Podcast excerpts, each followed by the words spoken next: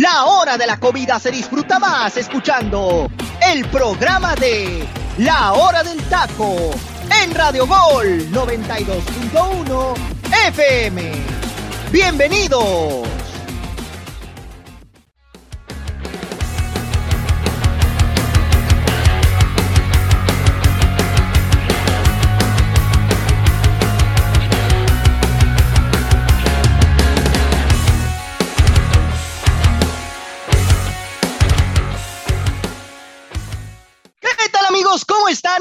Buenas tardes para toda la gente que nos está escuchando en este momento en el centro del país. Muy buenos días para todas las personas que nos siguen en el Pacífico. Me da muchísimo gusto saludarlos. Mi nombre es Freddy López y sí, están escuchando La Hora del Taco. Y antes de arrancar, quiero mandarle una felicitación al buen teacher Delfino Cisneros, que ayer fue su cumpleaños y que bueno, al buen José se le fue el rollo felicitarlo, hermano, pero ahí te estuve escribiendo en el WhatsApp, José el cumpleaños del teacher, pero como siempre, no checaste el grupo y bueno, se nos barrió, hermano. Y bueno, quiero comenzar precisamente presentándote, José ¿Cómo estás, hermano? Fuerte abrazo. Un abrazo, mi Freddy, un placer, un placer estar aquí con ustedes. Una disculpa al teacher, una felicitación al teacher atrasada. Eh, le, le, nomás 24 horas, José Nomás 24 horas atrasada. Espero le haya pasado de lujo el teacher, hermano. Eh, y un placer, un placer estar con la belleza del programa. Mi compañera Jimena, que ya no nos había tocado estar en programa. Eh, José Luis, hermano, estar, estar contigo también es un placer. Vámonos, mi Freddy.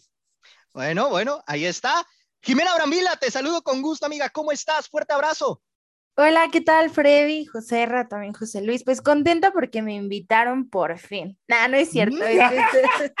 La Oye, neta, dile ahí al jefe que acomode mejor los horarios, ¿no? Porque, híjole, anda, pues, anda medio... Yo, yo aquí esperando nomás. No, pero pues... Te tiene la Vancomer. Ya sé, ya sé, qué horrible. Este, pues un saludo a toda la gente, me da gusto estar con ustedes otra vez y pues para platicar, Freddy, a ver, oye, pues, ¿de qué temas? A ver, ¿de qué temas? Dime, ah, ya no hay a ver. ya no hay food.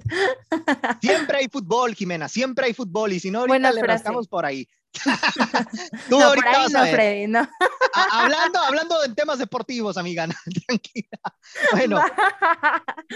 Bueno, bueno, mi gente, ya estamos aquí arrancando el programa de manera distinta, como usted puede ver. Pero bueno, José Luis Macías, te saludo con gusto, hermano. ¿Cómo estás? Fuerte abrazo. ¿Qué tal, Freddy? Muy buenas tardes y muy buenos días para la gente del Pacífico. Le mando un saludo cordial a mis compañeros José Ramón, a Jimenota Brambila y pues para toda la gente, ¿no? Que nos está escuchando en este debido momento, pues le mandamos un gran abrazo y teacher, pues no tenemos que obligatoriamente felicitarte por aquí, pero te mandamos un gran abrazo con todo el cariño de tu familia de la hora del taco. Esperemos que ya después de un día que estuviste celebrando con tu familia y tus amigos, sigas pasando la poca madre. Así de que pues información siempre va a haber, como dices Freddy, creo que hay mucha información que tenemos que platicar sobre que, imagínate, acabamos de terminar hace dos días específicamente la final del fútbol mexicano y ya hay un mercado de transferencias que mm, está tirando muchísimo humo, ¿eh? Y todavía las transferencias que falta que se lleguen a concretar. Así que hay que darle de lleno a este programa más de la hora del taco. Así es, y es que aparte, bueno, estamos ya media semana, es miércoles, apenas inicio de junio, ¿no? Como que el, año se está pasando rápido, ¿eh, compañeros? Yo, yo me acuerdo cuando recién arrancamos el 2022, decía, ¿no? ¿Cuánto falta para el Mundial? Faltaban todavía alrededor de nueve meses y bueno, ya ahorita estamos prácticamente a cuatro o cinco meses de que esto seré. Y bueno, vamos a arrancar con el programa ahora sí y voy a comenzar con una pregunta picante, una pregunta interesante, eh, porque vamos a analizar el tema de los arqueros de esta temporada. José Ramón, voy a iniciar contigo esta dinámica, hermano. Para ti, ¿quiénes son los mejores tres porteros de este clausura 2022 y por qué? Los mejores tres porteros de este clausura 2022. Ok, te voy a decir quién, mi Freddy. Eh, Vargas, hermano. Camilo Vargas, eh, yo creo que es el número uno, gran portero. Las condiciones que tiene Camilo Vargas son extraordinarias. Además de que te sabe jugar muy bien con las piernas, ¿eh? Camilo Vargas. También eh, eso es un plus que tiene. él no, no despeja, hermano, da pases, Camilo Vargas. Y con las manos es un portero muy seguro. Muy raro, muy raro. Te escupe el balón, Camilo Vargas, hermano. El segundo portero, híjoles, yo creo que pongo al, portero eh, del equipo de Tigres, Nahuel Guzmán, hermano. Es el segundo portero, mi punto de vista. Un portero con grandes condiciones, siempre dando de qué hablar, picante, un líder dentro de la cancha y también te sabe jugar muy bien con las piernas. Para mí ese es el segundo portero. Y el tercero, y el tercero yo creo que por condiciones futbolísticas y no se le dieron las cosas a su equipo, pero el torneo pasado dio de qué hablar también. Ya dilo, yo creo, yo creo dilo, que, ya yo creo que. Acevedo, Acevedo, hermano, Acevedo para mí es Ah. el tercer portero. No, de acuerdo, no, de acuerdo la cambió a las último momento. de acuerdo a las condiciones. No, de acuerdo a las condiciones futbolísticas que tiene también Acevedo, que es un portero que también te sabe jugar muy bien con las piernas. eh, yo creo que para mí esos son los tres mejores porteros de, de la Ah. liga, hermano. Referente a lo de Acevedo, te repito que, bueno, su equipo pues no, no, no anduvo muy bien, pero en condiciones de portería, Acevedo yo creo que lo pongo como, como el tercero, No, hermano. Joserra, no puede entrar en la ecuación, Sí. Carlos Acevedo. Estás hablando Sí. que su equipo terminó en el catorceavo lugar, por favor. Sí, pero, o sea, las condiciones No. del portero son, son muy buenas. Y Te para está hablando de temporada tercer- completa, Joserra, no específicamente de un portero. es el tercer, es el tercer portero para mí, mi queridísimo Freddy. Mm. Bueno, pues ahí está. José Luis, voy contigo, hermano. Misma pregunta. Tus tres porteros de, pues, de esta temporada y por qué. Pues mis tres porteros que tengo en esta terna, yo me incluiría como el tercero, Austari. Fuera de que sí, no consiguió aparecer en estos momentos importantes en la final del fútbol mexicano, yo creo que en la temporada regular con los Tuzos del Pachuca fue un portero demasiado rentable que pues por algo, ¿no? Solamente perdió dos partidos en temporada regular y en la liguilla del fútbol mexicano perdió en esos momentos eh, que pues cuando más lo ocupaba, ¿no? Su equipo, que estamos hablando en esa final de ida del fútbol mexicano contra el equipo de los rojinegros del Atlas, yo creo que fueron tres partidos que lo cataloga como para que se encuentre en mi tercera posición, como el tercer mejor portero de la liga. En segundo, la verdad, no es por darle como esa batuta, ese apoyo a mi compañera Jimena, pero me quedo con lo de Anthony Silva. Para mí, Anthony Silva es un portero que fue fundamental para esa faceta cuando miramos al equipo de Puebla peleando en la temporada regular los primeros puestos, ¿no? Y cómo manteniéndolo durante 16 jornadas consecutivas en esos cuatro lugares que pasaban de manera directa en el fútbol mexicano, hablando específicamente de la liguilla del fútbol mexicano, hablando de que aparte tiene un buen manejo con su central, me gusta mucho cómo se posiciona, ¿no? Hablando de que sabe jugar muy bien sobre los tres palos. Es un portero experimentado que a lo largo de su trayectoria ha demostrado por qué tiene grandes características y por qué para mí es el segundo mejor portero de la Liga MX. Y hablando, pues en la primera posición, creo que nadie va a estar en desacuerdo, en desacuerdo que es Camilo Vargas, ¿no? El portero campeón del fútbol mexicano, bicampeón para ser exacto, que este eh, futbolista canterano independiente Santa Fe, que ha radicado por equipos importantes como Argentinos Juniors de la Liga Argentina, el mismo Atlético Nacional, Deportivo Cali, y hasta en este debido momento que llega al equipo de los rojinegros del Atlas hace más de un año y medio, es cuando se hizo importante, ¿no? En este año 2019 empieza a agarrar ese mayor peso y nos ha demostrado hoy en día, fuera de tener esa línea de cinco tan marcada que le ha ayudado, a, hablando de la temporada regular y la liguilla del fútbol mexicano, yo creo que en los momentos cuando más lo necesitaba al portero colombiano el equipo del Atlas, es cuando más realmente priorizó y le ayudó a sacar esos partidos que no tenía acorde para conseguir este título que ya antes se los había mencionado. Jimena, para ti, ¿quiénes son los tres mejores porteros de la temporada? Híjole, pues coincido con algunos nombres de mis compañeros, pero aquí tengo números para que vean cómo estuvo en este torneo en la temporada regular. Y Pachuca, eh, Ustari se fue con 15 goles en contra, creo que es un excelente número. Y al igual que Atlas con Camilo Vargas con 15 goles en contra. Entonces, híjole, creo que primero pondría a Camilo por el tema de que pues ganaron el campeonato y creo que eso lo merece, ¿no? O sea, si tan solo vemos los partidos, creo que Camilo pues sin duda alguna fue referente totalmente. De ahí lo que, lo, ya como lo decía José Luis, ¿no? Ustari, eh, para mí es el segundo, yo lo pongo en el, en el número dos. Igual porque pues fue un gran, un gran arquero, recibió solo cinco goles en contra en condición de, en condición de local en la temporada regular, entonces bueno, eso es increíble. Y de ahí tengo ya como mis, mis dudas. El número tres, este, porque por un lado, eh, pues obviamente tiene que estar Nahuel Guzmán y este, pues llegó, llegó a mucho, pero también pondría al arquero del Puebla, ¿no? Y creo que es independientemente de que yo le vaya al Puebla, que lo saben, pero creo que sí dio una gran temporada y mucho de lo que llegó a ser el Puebla fue por él, ¿no? Entonces, Exacto. ahí sí, no, es que sí, o sea, más que goles fueron las No, es que yo por eso lo pongo como número dos, porque estás hablando, Jimena, que en 16 jornadas consecutivas, Atlas se encontraba en los primeros cuatro puestos, nunca bajó de los primeros cuatro puestos, hasta que lamentablemente ese partido que era importante que consiguieran un empate jugando de visitante contra el equipo de Mazatlán, no pudieron conseguirlo, pero no tanto por Anthony Silva, sino porque el equipo no jugó a nada. El que los mantenía en esas posiciones de pasar de manera directa a la liguilla del fútbol mexicano fue el mismo portero paraguayo. Sí, exactamente, justamente. Entonces, pues me quedo con esos, con esos porteros que te mencioné. Aunque si hablamos de números, sí, la verdad es que estuvo, estuvo interesante todo este torneo. Y pues el equipo que resultó más goleado, ¿cuál creen que fue? Si más no me Temporada equivoco, regular. Mm, fue el equipo de Mazatlán, ¿no? Eh, a ver, déjame ver. No, fue el Toluca. Ah, cierto, Sí, Luis cierto. García. 36 goles Luis, en Luis contra. García, sí, cierto, Luis García. Y sí sabes que de esos 36 goles en contra, fueron repartidos entre los dos porteros. Entre Sí, Gustavo sí. Gutiérrez y Luis García. Sí, justamente, Exactamente. pero sí, bueno, es el equipo que más resultó goleado en esta temporada. Sabemos que tuvo marcadores muy abultados el equipo de Toluca de repente, entonces, bueno, pues es- ahí les dejo a lo- ese ah, dato. si, si más no me equivoco, Jimena, uno recibió 18 goles y el otro recibió 14. Por eso el equipo fue tan goleado a lo largo del cambio que estuvo manteniendo en la portería el mismo Nacho Ambriz.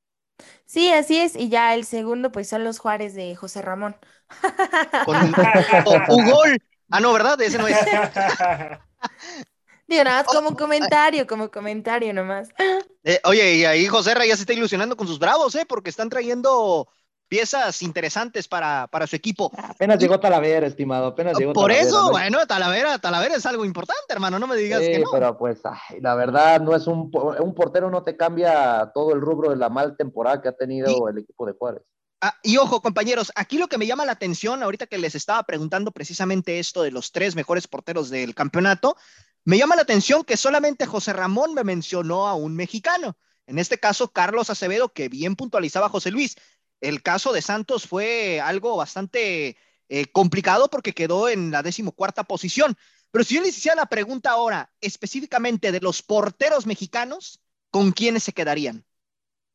Pues, obviamente es Ochoa, el mejor portero mexicano que tenemos en la actualidad en la Liga MX. Fuera de que el América no tuviera esa continuidad de, pues, de, llegar a, a las instancias finales, ¿no? Hablando de esa final del fútbol mexicano, hay que tomar mucho en cuenta que lo que hizo Guillermo Ochoa con esos 11 partidos consecutivos sin que perdieran las Águilas del América es fundamentalmente por el trabajo que hizo el portero mexicano. No sé mis compañeros qué piensan al respecto de ello, pero pues para mí Ochoa y lo de Carlos Acevedo, te diré que para mí es el tercero. Si tuviéramos específicamente que poner los tres, para mí lo de Malagón, en serio, Malagón Ah, está en un nivel para ser el sustituto sí. De, de Paco Guillermo Ochoa. Para mí Acevedo no, me decepcionó muchísimo en esta temporada. Y no tanto por el mal momento, como dice Joserra, del equipo de Santos, sino por los errores tan puntuales y novatadas que tuvo a lo largo de la temporada regular.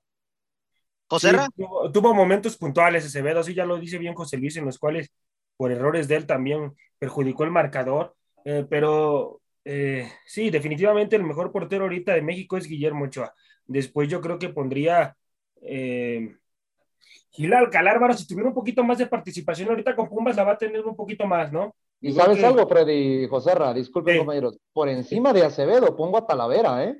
Ah, no, Ah, por es que justamente por eso me llamaba la atención que no metieran a Talavera en la terna. Dije, ok, bueno, está bien. Sí, pero pues a ver, a ver, Freddy, pues plantea bien tus preguntas. Nos No, por eso dije, los tres, dije los tres, Entonces, dije los véngase tres, los preparado, estimado. Dije No, los tres no, mexicanos. Pero primero no dijiste mexicanos, por eso tenemos No. nuestra terna. Ah, no, por eso dije, por eso dije ahorita en los tres mexicanos, me dijiste el caso de. Acevedo, me dijiste Ochoa. No, no, yo toqué el tema de Acevedo, pero realmente sí es cierto, no se me vino a la cabeza en ese debido momento lo de Talavera. Yo creo que las buenas instancias y cierre de temporada para que Pumas eh, llegara a las instancias del repechaje del fútbol mexicano, fue fundamental el portero mexicano.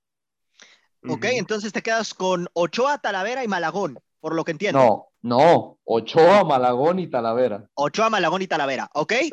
¿Tú, José Ochoa, Talavera, híjole, sí, el tercero yo creo que Acevedo, hermano. Acevedo, yo creo que el tercero, sí. a ver, a ver, a ver, ¿quién te, ¿quién te entiende, José Ramón? Acabas de meter en la ecuación de los mejores tres porteros de la temporada regular a Acevedo como tercero y lo mandas en tercero como de los tres mexicanos. No, pues es que, es que, sí, no tiene nada de lógica lo que estás diciendo, así, así debe de estar acomodado la situación. ¿A poco tú pondrías a Acevedo? tú pondrías a Acevedo como número uno? Tercero? ¿Tú no, pondrías a Acevedo pues como pues por algo lo estoy sacando de mi podio. No, no. No, pues no. Para mí no. No está en nivel. Pero no tiene lógica tu, tu, podio de mexicanos, ¿eh? No, bueno, pues es la opinión de cada quien, amigo. No vengo a. No, hermano. No vengo a, ver, complacerte a, José Ramón. No, es que no, enséñale a José Ramón cómo se pone un podio, ¿no? Porque si estás incluyendo a Acevedo como el tercero mejor de toda la temporada y lo mandas en tercero de los tres mejores porteros mexicanos, ¿quién chingados te entiende, estimado? Con todo respeto. Pues por eso te digo, no vengo a complacerte a ti, hermano, yo vengo a complacer te, a mi mando las canitas para que le entiendas. Yo te vengo las a complacer a mi punto de vista, hermano. No, pero pues qué manera de complacer a la gente, hasta la quieres confundir con ese tipo de complacencias. Jime, para ti, ¿quiénes son los tres mejores porteros mexicanos de la temporada? Híjole, pues creo que es que no sé, yo no pondré ocho en el primer lugar.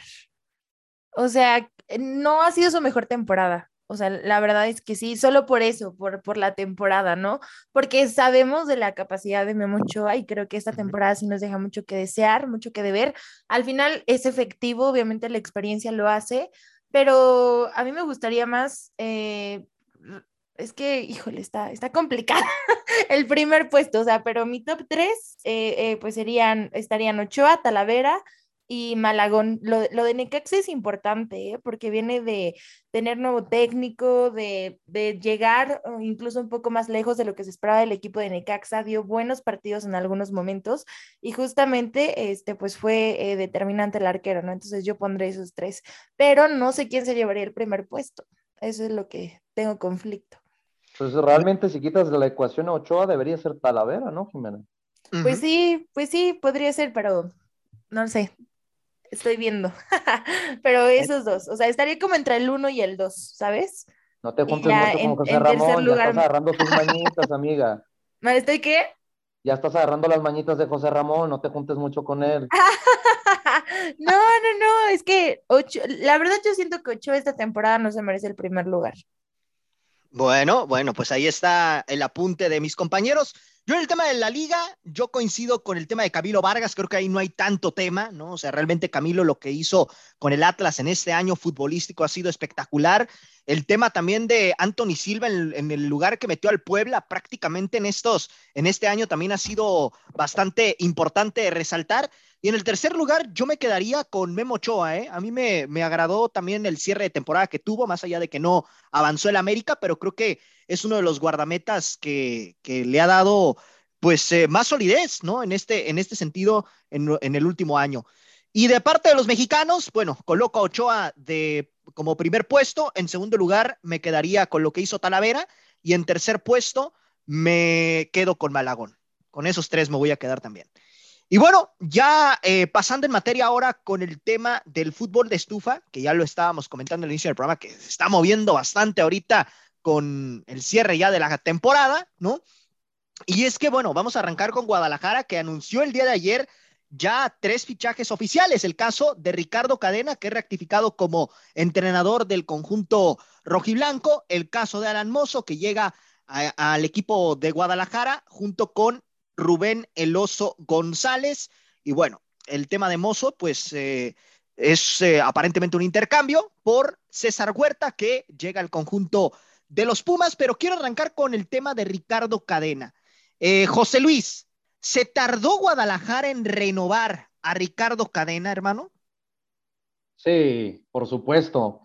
Lamentable lo de la dirigencia de Ricardo Peláez con este equipo de Chivas Rayadas de Guadalajara. ¿Y por qué digo que es lamentable lo que está haciendo el director deportivo de esta institución? Porque sabemos que su principal prioridad como entrenador se lo quitó el equipo de la máquina. Estamos hablando del técnico uruguayo Aguirre. Así de que dejando sin posibilidades el equipo de Chivas Rayadas de Guadalajara de poder contratar a este entrenador experimentado que a lo largo de los años ha, sido entrenador en la Liga Uruguaya, Argentina, brasileña, en Qatar y en otros lugares en el mundo, pues tiene que acudir con el entrenador que tenía a la mano, el que le salía más barato, el que se le olvida que le dio muy buenos resultados a términos de la temporada regular, incorporándose de una manera con un poco de controversia, ¿no? al repechaje del fútbol mexicano.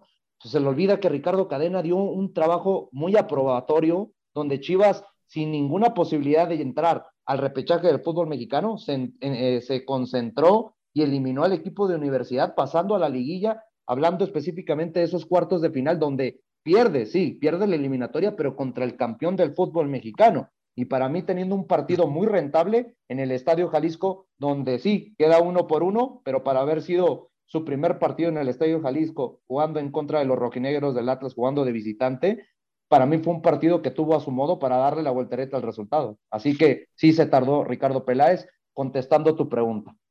Y es que aquí lo interesante es que Ricardo Cadena en los partidos que dirigió en Guadalajara en esta temporada solamente perdió precisamente ese partido en el Akron frente al conjunto de los rojinegros del Atlas. O sea, realmente sus números han sido bastante favorables desde que tomó la dirección técnica.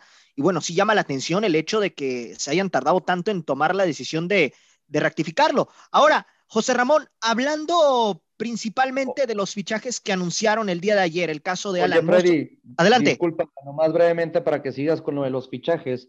Y tomando en ecuación ese partido que bien mencionas, que Ricardo Cadena pierde en el Estadio Akron en el partido de ida de los cuartos de final contra el campeón Atlas, injustamente, ¿eh? Injustamente pierde, porque fuera de sí, de que en la primera mitad le pega un baño el equipo de Atlas al equipo de Chivas, en la segunda mitad debieron ver expulsado a Aníbal Chalá, y no lo expulsaron y le hubiera dado un cambio o un rumbo diferente al partido donde Chivas pudo haber conseguido hasta el empate o dar vuelta al resultado. Sí, sí, sí, sí, efectivamente. Y aquí la situación con Ricardo Cadena es que, bueno, ahora que es rectificado, pues aparentemente le quieren armar un proyecto interesante trayéndole piezas eh, que puedan permitirle competir en el torneo. Y José Ramón, antes de pasar con los fichajes de Alan Mozo y de, y de Fernando González, que regresa al conjunto tapatío, te quería preguntar sobre Ricardo Cadena, hermano. ¿Qué, ¿Qué, le podríamos o qué podemos esperar de Ricardo Cadena a partir de, del siguiente torneo, tomando en cuenta lo que le están fichando de momento? ¿Qué podemos esperar, mi Freddy, de Ricardo Cadena? Que, que se afiance más con el equipo, hermano, y de acuerdo a los fichajes que le están dando, pues Alan Mozo, pues se va a adaptar muy bien, se va a adaptar muy bien, yo creo, al sistema de juego que tiene Cadena.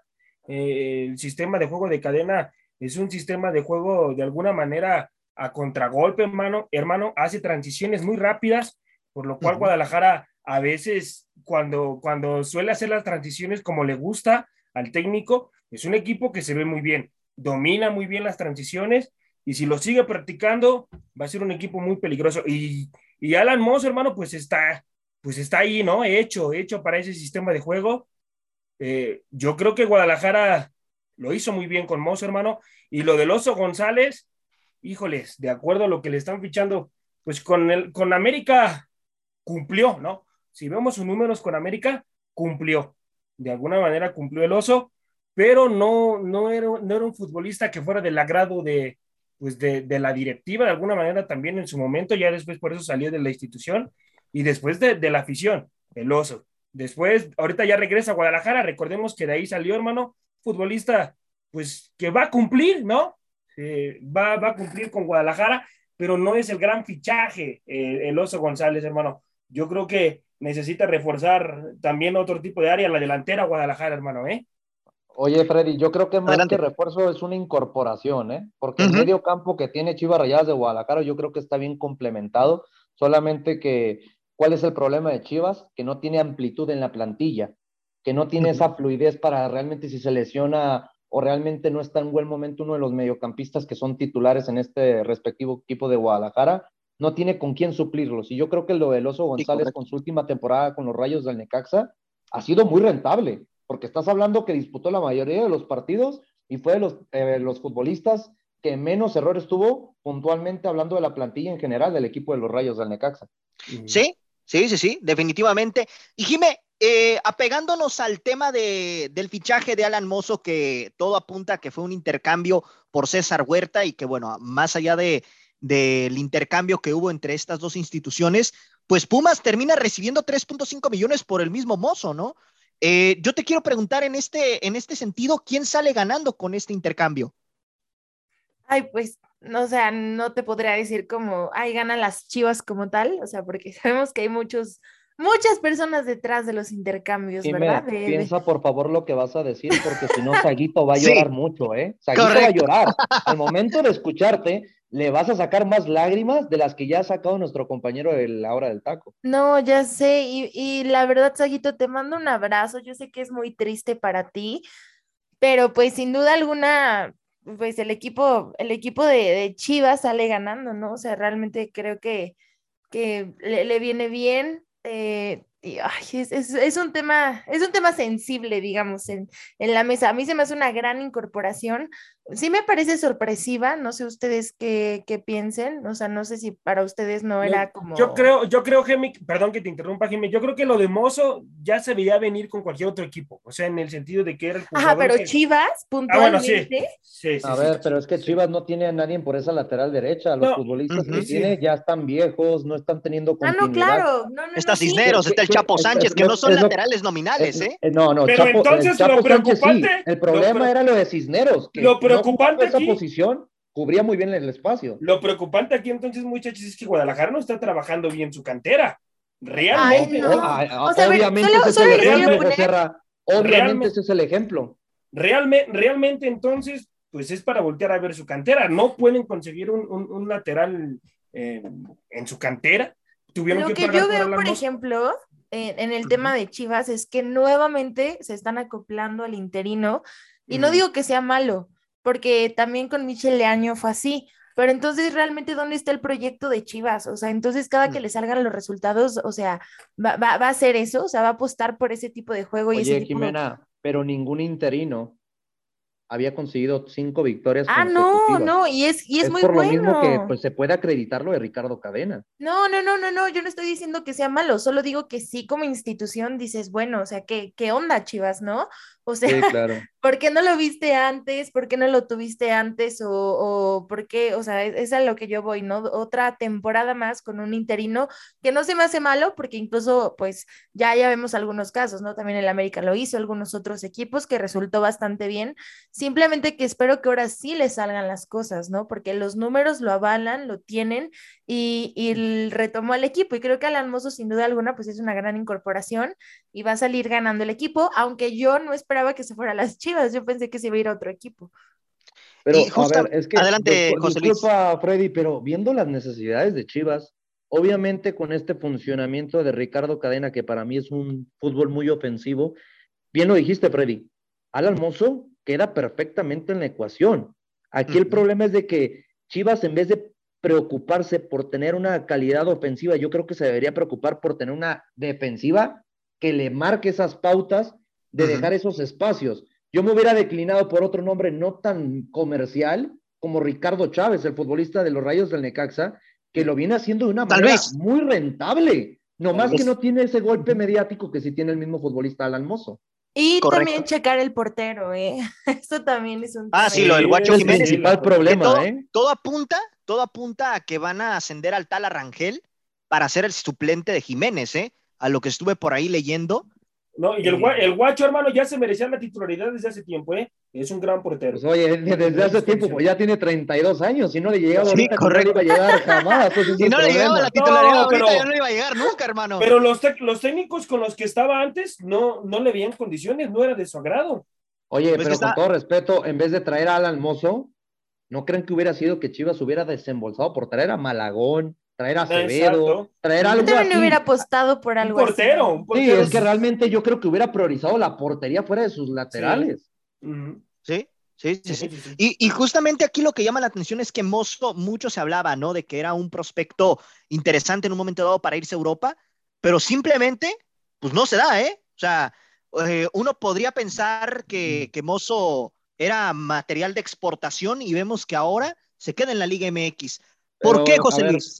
Freddy, eh, exactamente es lo que te quería argumentar, compañero. Yo creo que Al Almozo, fuera de que es un experimentadísimo, porque, a ver, ¿cuántos años tiene en universidad jugando como titular? Hablando del primer equipo, dos años. Dos años. Debutó tarde en el equipo de universidad a sus 23, ahorita tiene 25 años, pero fuera de esos dos años que ya había demostrado tener buenas características en Pumas Tabasco y lo que ustedes quieran, realmente este futbolista es buenísimo con sus cualidades ofensivas. Pero ¿qué es lo que ha caracterizado que no, que no dé ese siguiente paso para estar jugando actualmente en el viejo continente? Que sus transiciones al, al momento de tener que defender son muy lentas. Dense cuenta que fuera de esas transiciones es el futbolista del equipo de universidad que más pérdidas de balón tuvo a lo largo de la temporada. Estamos hablando que es un futbolista defensivo. ¿Cómo un futbolista que es defensivo no pierde tantos balones? No cumple con su función básica, José Luis, que no, defender. deja tú la función básica, José Ramón. Eh, obviamente, eh, sí, es defensa y su prioridad es esa, pero al momento de saber atacar, porque creo que todos nos vamos a quedar con esos buenos esos recuerdos de cuando propone, el ejemplo claro fue en esa, en esa eliminatoria de los cuartos de final contra las Águilas del la América, que da dos asistencias que le da el pase a Universidad a las semifinales del fútbol mexicano. Pero dense cuenta también que en los momentos importantes, cuando el equipo de Pumas es retraído y le concretan esas anotaciones del lado izquierda, ¿cuál es el principal futbolista retratado? el mismo Alan Mozo, por lo mismo, que deja esos espacios de que sí, corre muy lo que tú quieras, es un futbolista rapidísimo para saber atacar, pero al momento que tiene que retroceder, dense cuenta, lo hemos visto a lo largo de la temporada, regresa trotando y no, se no debería regresar trotando, sino recorriendo de la misma manera que propuso, retrocediendo para saber defender con su equipo. Así es, así es, efectivamente, y bueno, así es como queda la situación con Alan Mozo, llega a Guadalajara de manera oficial, al igual que el chino Huerta, llega al conjunto de los Pumas y también Fernando Eloso González regresa al conjunto tapatío y ahorita al regresar vamos a platicar sobre por ahí un movimiento que se está especulando que podría darse desde Europa hasta la Liga MX. Ya lo estaremos analizando. Tenemos que meter a la América aquí en la ecuación porque si no el jefe luego se enoja.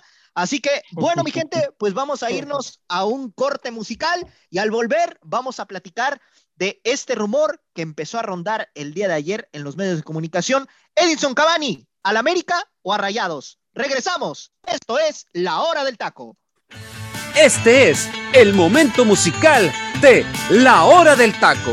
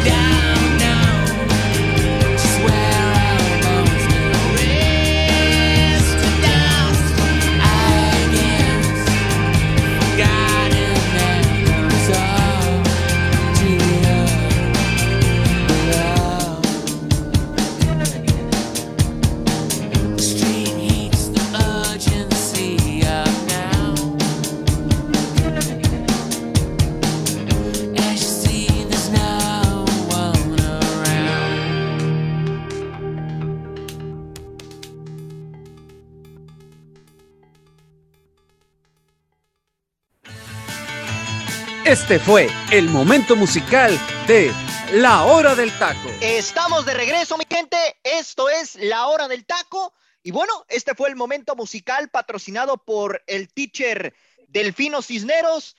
Eh, José Ramón, voy contigo, hermano. ¿Habías escuchado ya esta canción, hermano, titulada The Smashing Pumpkins? Así es, hermano. Es una banda estadounidense de rock alternativo formada en Chicago en 1988. Fundada en el inicio por el vocalista Billy Corgan, es la voz del guitarrista. Es una banda que ha sufrido muchos cambios, hermano, y, que sigue actualmente eh, dando, dando de qué hablar, ¿eh? sigue tocando. Es una gran, gran banda, mi queridísimo Freddy, formada, te repito, en Chicago. Muy bien, José Luis, voy contigo, hermano. ¿Qué te pareció la canción? No me vas a creer, Freddy, pero voy a aplicar una de las tuyas. No la había escuchado a lo largo de mi vida, sabiendo que pues a mí me gusta muchísimo este, este, este género. del rock. La verdad me, me, sorprende no haber escuchado esta canción, pero me gustó, ¿eh? Creo que le voy a poner un poquito más de atención para incluirla en esos playlists que utilizo normalmente día a día. ¿Tú, Jimé, habías tenido oportunidad de escucharla? no, yo siempre aprendo de ustedes, ya saben que yo soy la, más pequeña y aprendo mucho. La, bebé de la hora del rock. recuerda que ella, eh, recuerda que Jimena es más popera que rockera. Sí, sí, más, sí, soy más popera, pero ah, déjenme admitirles que tengo una playlist especial desde que los conocí por, por todas estas rolas, así que la voy a agregar también. bueno, pues ahí está. Yo la verdad también coincido con Jimena y con José Luis. Yo la verdad no había tenido oportunidad de escucharla, pero la verdad es que estuvo, estuvo muy buena la canción de, del día de hoy que nos patrocinó el teacher Delfino Cineros, al cual le mandamos un saludo y un abrazo. Eh, compañeros, pues continuando ahora sí que con el programa, ¿no? Se filtra el día de ayer en los medios de comunicación que Edinson Cavani suena para llegar a Rayados y a las Águilas del América. Esto, pues bueno, eh, en cierta manera sorprende porque el uruguayo pues sabemos de la trayectoria que ya tiene en el fútbol europeo. Y quiero comenzar contigo, José Luis. Em, ¿Qué crees que suceda con este jugador? ¿Realmente crees que pueda ser una opción viable para estos dos equipos? Y de ser así, pues ¿en dónde lo ves más? ¿En Rayados o en América?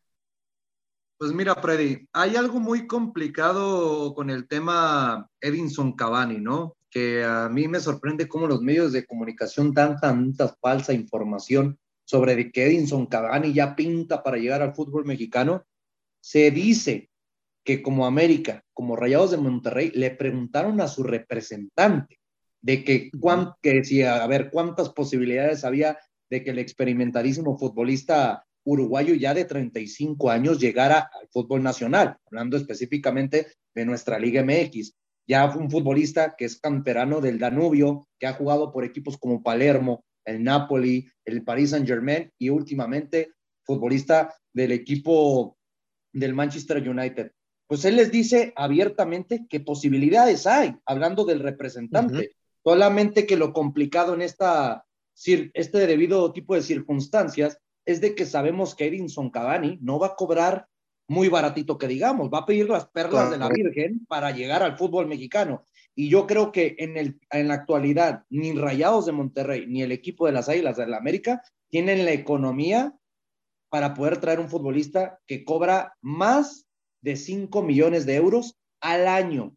No creo realmente que haya esas posibilidades. Entra en la ecuación como muchos futbolistas del viejo continente ya han estado en el radar de equipos mexicanos y creo que ahorita por la edad que tiene Edinson Cavani, no, no se escucha descabellado que pudiera llegar, pero veo que tiene más posibilidades de llegar a la misma MLS, donde hemos visto que llegan futbolistas ya en sus últimos momentos de la carrera futbolística a, pues sí, a cobrar una buena cantidad de dólares, que también en México se paga muy bien.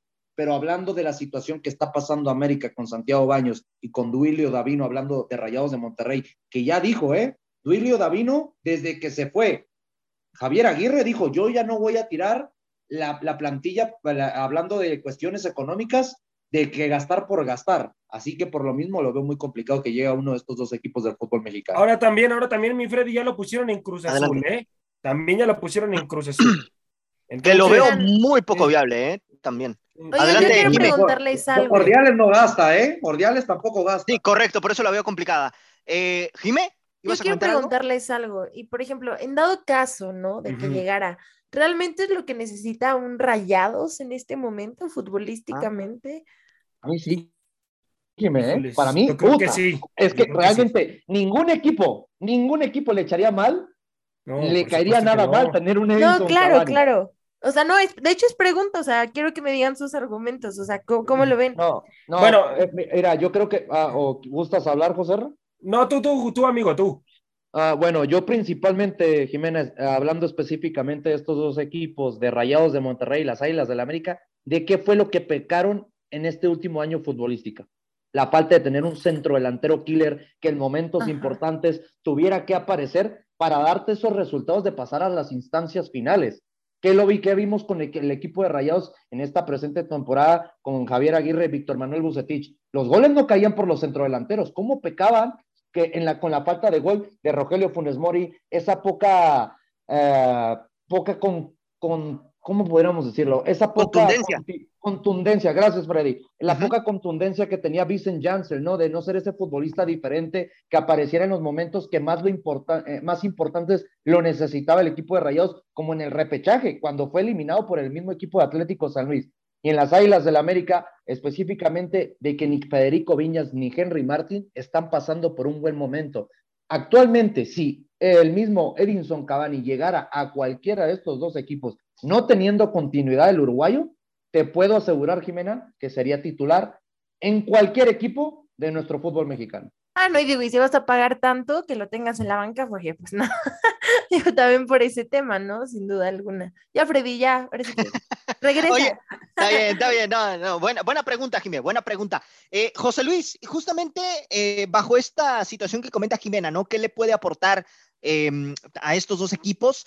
Yo te quisiera preguntar, en caso dado de que llegara a darse su llegada a Rayados o América, ¿veríamos una competencia interesante ahí con tu novio André Pierre Guignac? con mi novio. No, pues la verdad yo te voy a decir algo, con todo respeto a André Pierre Guignac, a lo largo de la historia, para mí el señor Edinson Cavani es mucho mejor delantero que el mismo futbolista francés. Para Se mí, enojar, ¿eh?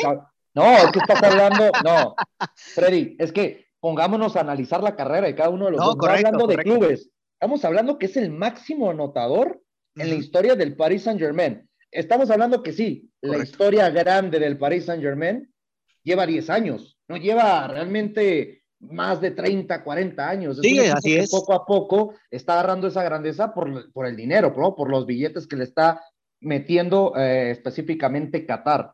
Por eso yo creo que a lo largo de esta poca historia que Edinson Cavani, no siendo un futbolista tan referente, hablando en la actualidad, ¿no? Que hoy en día era banca del Manchester United por debajo de Cristiano Ronaldo, yo creo que en el fútbol mexicano aportaría demasiado y yo creo que se iría metiendo muchos goles, hablando de que tiene 35 años, cuando tuvo oportunidades en este último año en el Manchester United, metió varios goles, así de que no es un futbolista que podemos descartar de ninguna posibilidad. Yo creo que sería un gran aporte para nuestra Liga MX. Y te lo digo, ¿eh? Yo como aficionado al fútbol, si llega Rayados de Monterrey, llega hasta al mismo Atlético San Luis o llegar al Puebla de Jimena, yo me compro la camisa de Edinton Jamari por historia del fútbol mexicano y lo que te aportaría a tu liga hablando de mercadotecnia. Oigan, ¿y hace cuánto no se da esto? Una figura tan... Desde que llegó Viña. Desde que no, y me atrevo a decir también Ronaldinho, ¿no? Ronaldinho, ¿no? Bueno, yo lo pinto más por Ronaldinho, no Yo lo pintaría también por ahí, ¿eh? ¿Y, cómo le fue a la liga económicamente con lo de Ronaldinho? Sí, no, o sea, fue una locura. ¿Cómo, jaló reflectores a nivel internacional? Sí, correcto. Para que volvieran a ver nuestra liga. Por lo mismo, yo creo que vale la pena traer a Edinson Cavani por un año futbolístico, pero obviamente, si vas a desembolsar, exigiéndole como figura mediática que te dé resultados desde el primer momento. Sí, así es, así es. Y bueno, continuando aquí con el mercado, Diego Aguirre, eh, este entrenador que fue ofrecido a media liga, por fin llega a un equipo y se concreta su llegada al equipo de la máquina de Cruz Azul. Jimena, Cruz Azul puede esperanzarse con cosas importantes con la llegada del uruguayo que ya salió campeón en Peñarol. Ay, Dios. Cruz Azul es un tema importante. Este, realmente creo que o sea, bueno, yo y algunos no se esperaban la salida de, de Reynoso y todos los cambios que hubo en estos últimos momentos, porque todo pasó muy rápido, ¿no? Pero bueno, pues al parecer el Cruz Azul ya tiene un nuevo proyecto y me parece que todo depende, ¿no? De qué tan bueno sea el proyecto, a quienes traigan, a quién mantengan en la plantilla, eso también va a ser muy importante. Saber qué jugadores se mantienen, cuáles se van y cuáles son los refuerzos que, que le van a dar a, al Cruz Azul para, para esta temporada, ¿no? Realmente creo que depende de eso, habría que verlo pero no porque hagas un equipo campeón significa que llegues a otra liga y vas a ser a otro campeón, ¿no? Simplemente creo que Cruz Azul ya lleva un proceso importante, ya consiguió el ansiado título que no los dejaba descansar y pues ahora sigue seguir mostrando pues esa pues esa cuestión de que Cruz Azul pues es una institución importante que puede conseguir títulos sin que no pasen añísimos, ¿verdad? Correcto. Y fíjate, ahorita que mencionas el tema de las bajas, ¿no? ¿Quiénes se van a ir? ¿Quiénes van a llegar? Pues está el tema del Chagui Martínez, que no se sabe si va a continuar en el equipo cementero. Parece que quieren una renovación importante en la playa. Prácticamente es un hecho que se va el Quick Mendoza, que realmente no tuvo casi minutos. El caso de Rómulo Otero, el venezolano, que también eh, pues tuvo eh, algunas participaciones ahí con el equipo. Y el caso de Adrián Aldrete, que todo apunta que también pues eh, podría, podría no continuar con la institución. Y bueno, ahí es donde vendrían prácticamente los cambios eh, del equipo. Se estaba por ahí diciendo que Maximiliano Araujo podría ser una opción, pero bueno, todo a final de cuentas sigue, sigue en la lona, ¿no? Sigue ahí en el aire, quiero decir. Y, oye, eh, pues, Freddy, disculpa, hablando de este técnico uruguayo, que no gana un título de liga desde el año 2009 con el equipo de Peñarol, se dice que tiene muchas cosas a su favor, ¿eh? Hablando que es un técnico que sabe muy bien defender, pero también sabe atacar cuando tiene los espacios. Es un tipo Diego Martín Coca. Es, es, un, es, es, la verdad, es un técnico que realmente ha caracterizado ser un técnico ganador, hablando de la selección de Uruguaya, ¿no? De que hablando a que ya dirigió a las inferiores de la selección uruguaya, ha dirigido equipos importantes a lo largo de su trayectoria. Pero eso no significa que sea un técnico ganador, ¿eh? porque te estoy diciendo, desde el año 2009 no consigue una liga, hablando liga local, porque copas sí, copas ha conseguido en Qatar, hablando unas dos o tres copas, no sé específicamente, creo que fueron tres copas que consiguió, pero en la liga catarí tampoco ganó nada hablando de la, de la, de la misma liga, de la liga local. Lo que realmente importa en cualquier liga que tú llegues a ser entrenador yo creo que fuera de las copas, que es lo que menos se le da prioridad, lo que te exigen desde el primer momento es la liga local. Y yo creo que pedirle la liga local desde el primer momento a este técnico uruguayo va a ser una exigencia que la máquina de Cruz Azul va a tener demasiado presente. Sí, sí, sí, sí, así es. Y fíjate, ahorita que está todo este tema de la presentación de entrenadores, pues León también ya anunció a, a su técnico de cara a la próxima campaña, que es el caso de Renato Paiva, que ya se venía sondeando y se venía hablando desde la temporada, eh, bueno, desde el cierre de la temporada pasada. Y bueno, este entrenador es interesante su palmarés porque dirigió al Independiente del Valle, de hecho, de ahí es donde llega, fue formador en el conjunto del Benfica y pues estuvo en las categorías sub-17 y sub y sub-19 precisamente dirigiendo y tuvo eh, a su mando, ¿no? jugadores de la talla como el caso de Renato Sánchez, Gonzalo Guede y bueno, dos jugadores de selección como es el caso de Bernardo Silva y el caso de Joao Cancelo, ¿no? Entonces, bueno, con este, con este cartel, ¿no? Y todo lo que se viene gestando alrededor de, de la llegada de Renato Paiva al conjunto de León, ¿es el entrenador para seguir manteniendo esta fiera pues en lo más alto? Podríamos decirlo de esa manera. José Ramón. Híjoles, hermano, para mí, para mí es un técnico, hermano, que sí, en efecto, tú ya lo acabas de describir muy bien. Tuvo a grandes, a grandes futbolistas eh, en, su palmarés, pero en el sentido de, formar al futbolista, es un gran técnico, hermano. Ahora, ahora se le viene un plato fuerte que es dirigir a un equipo de primera división, ¿no? Y yo creo, yo creo que le va a empezar a costar trabajo eh, el primer año, hermano. No es un técnico, te repito, que tenga esa experiencia de ya haber tenido pues equipos importantes en su espalda. Eh, es un técnico más formador. Entonces, pues hay que darle el beneficio de la duda. No, no me atrevo yo a, a, decir que realmente va a dar malos resultados, ¿no? Sino que, pues a ver, a ver qué es lo que le brinda León. Pero sí es una, es una afición exigente también la, la, del equipo leones, ¿eh? Entonces, la gente va a querer resultados y va a querer sobre todo que León juegue bien, hermano, porque, porque si lo trajiste es para que dé resultados, si no, mejor te hubieras, que, hubieras pensado en otro técnico pues con más talla para, pues, para campeonar definitivamente. Jime, ¿cuál es su mayor carta de presentación de este entrenador? Ay, híjole. pues, pues, pues mira, sé poco sobre este entrenador realmente, o sea, tampoco es como que sea lo más mediático, sin duda alguna, pero acaba de formar un gran equipo, acaba de hacerlo bien en su, su última institución. Entonces creo que pues ese registro puede ayudar, puede hacer, y me parece que fue con eh, un, equipo de Ecuador, ¿no? sí, el Independiente, del Valle. Independiente del Valle. Y, se ah, bueno, justamente. Algo muy importante, Jimé, te ayudo con tu complemento. Se fue siendo campeón de con el Independiente del Valle. Correcto. Justamente a eso iba. Y su, y su plato fuerte, Jimé, pues es más formativo, ¿no? Yo creo. Yo creo que no, y, y ¿saben qué? Desde que llegó el Arcamón, la verdad, yo creo que en la Liga MX nos puede quedar claro que a veces hay técnicos que pueden tener cualidades importantes que pues no, no las conocemos, a lo mejor no hemos visto su trabajo aquí en la Liga Mexicana, pero le puede venir muy bien a un equipo de León que sin duda alguna necesita reestructurarse en muchos sentidos, dar de baja a algunos jugadores, traer refuerzos y, y pues plantearse, ¿no? Porque desde que salió Nacho me parece que sí ha bajado mucho el ritmo y pues ya no es el León que teníamos acostumbrado en estos últimos torneos. Y es que ya se le fueron tres piezas importantes, como es el caso de Mosquera, el caso de Meneses y el caso del mismo Montes, que aparentemente podría salir de la institución también. ¿no? Entonces. Lo de Montes todavía está en duda, ¿eh? porque dicen que el entrenador lo pidió para que se mantuviera en la institución, Freddy. Ah, mira. Ah, muy bien. Ahí está el dato. Y ya para cerrar el programa, compañeros, otro de los técnicos que fue anunciado en esta semana fue la incorporación de Ricardo Baliño como el nuevo entrenador del equipo de Tijuana. Este técnico que acaba de salir campeón con el equipo Atlético Morelia de la Liga de Expansión.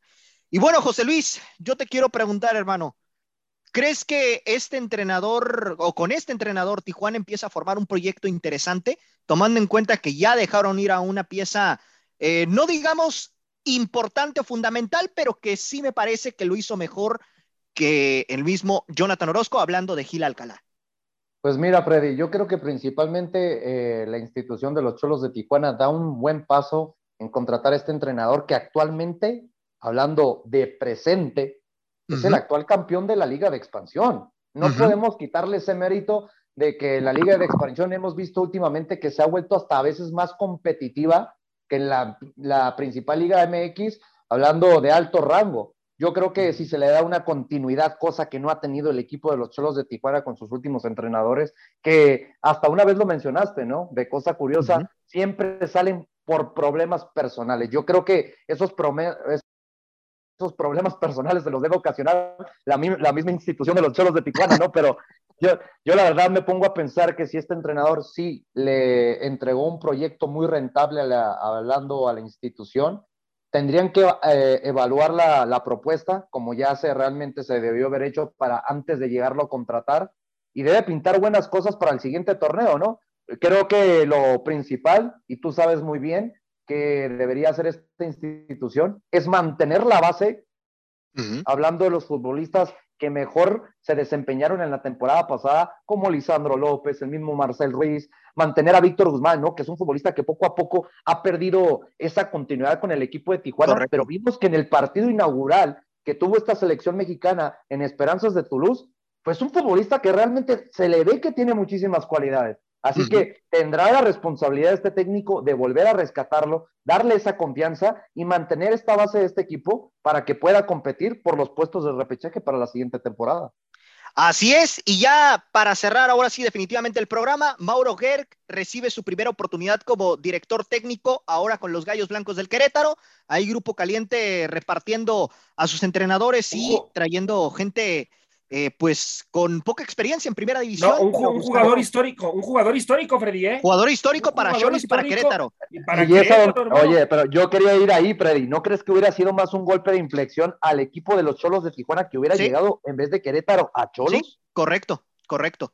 En Cholos, con Cholos ascendió a primera división y bueno, con Querétaro también vivió momentos importantes, pero bueno, llama la atención ahí la apuesta de Grupo Caliente, Ricardo Baliño a Cholos y el caso de Mauro Gerg al equipo de Querétaro, que fue auxiliar técnico de Diego Coca en el conjunto de los rojinegros. ¿Estás, 61 goles.